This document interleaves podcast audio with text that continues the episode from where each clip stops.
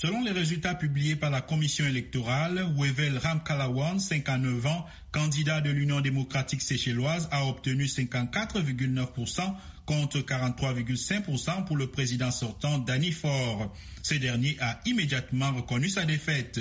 À l'annonce du résultat, Wevel Ramkalawan, dont c'était la sixième candidature à la présidence, a appelé à l'Union nationale. Ses partisans se sont retrouvés sur l'avenue de l'Indépendance à Victoria, la capitale, pour célébrer à coups de klaxons et de chansons du parti.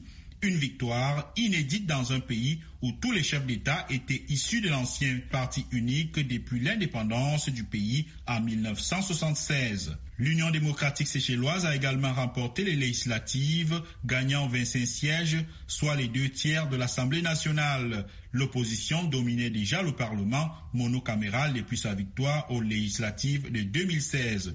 Le département d'État américain a salué dans un communiqué un nouveau chapitre de l'histoire du pays et un nouveau jalon majeur pour la démocratie des Seychelles.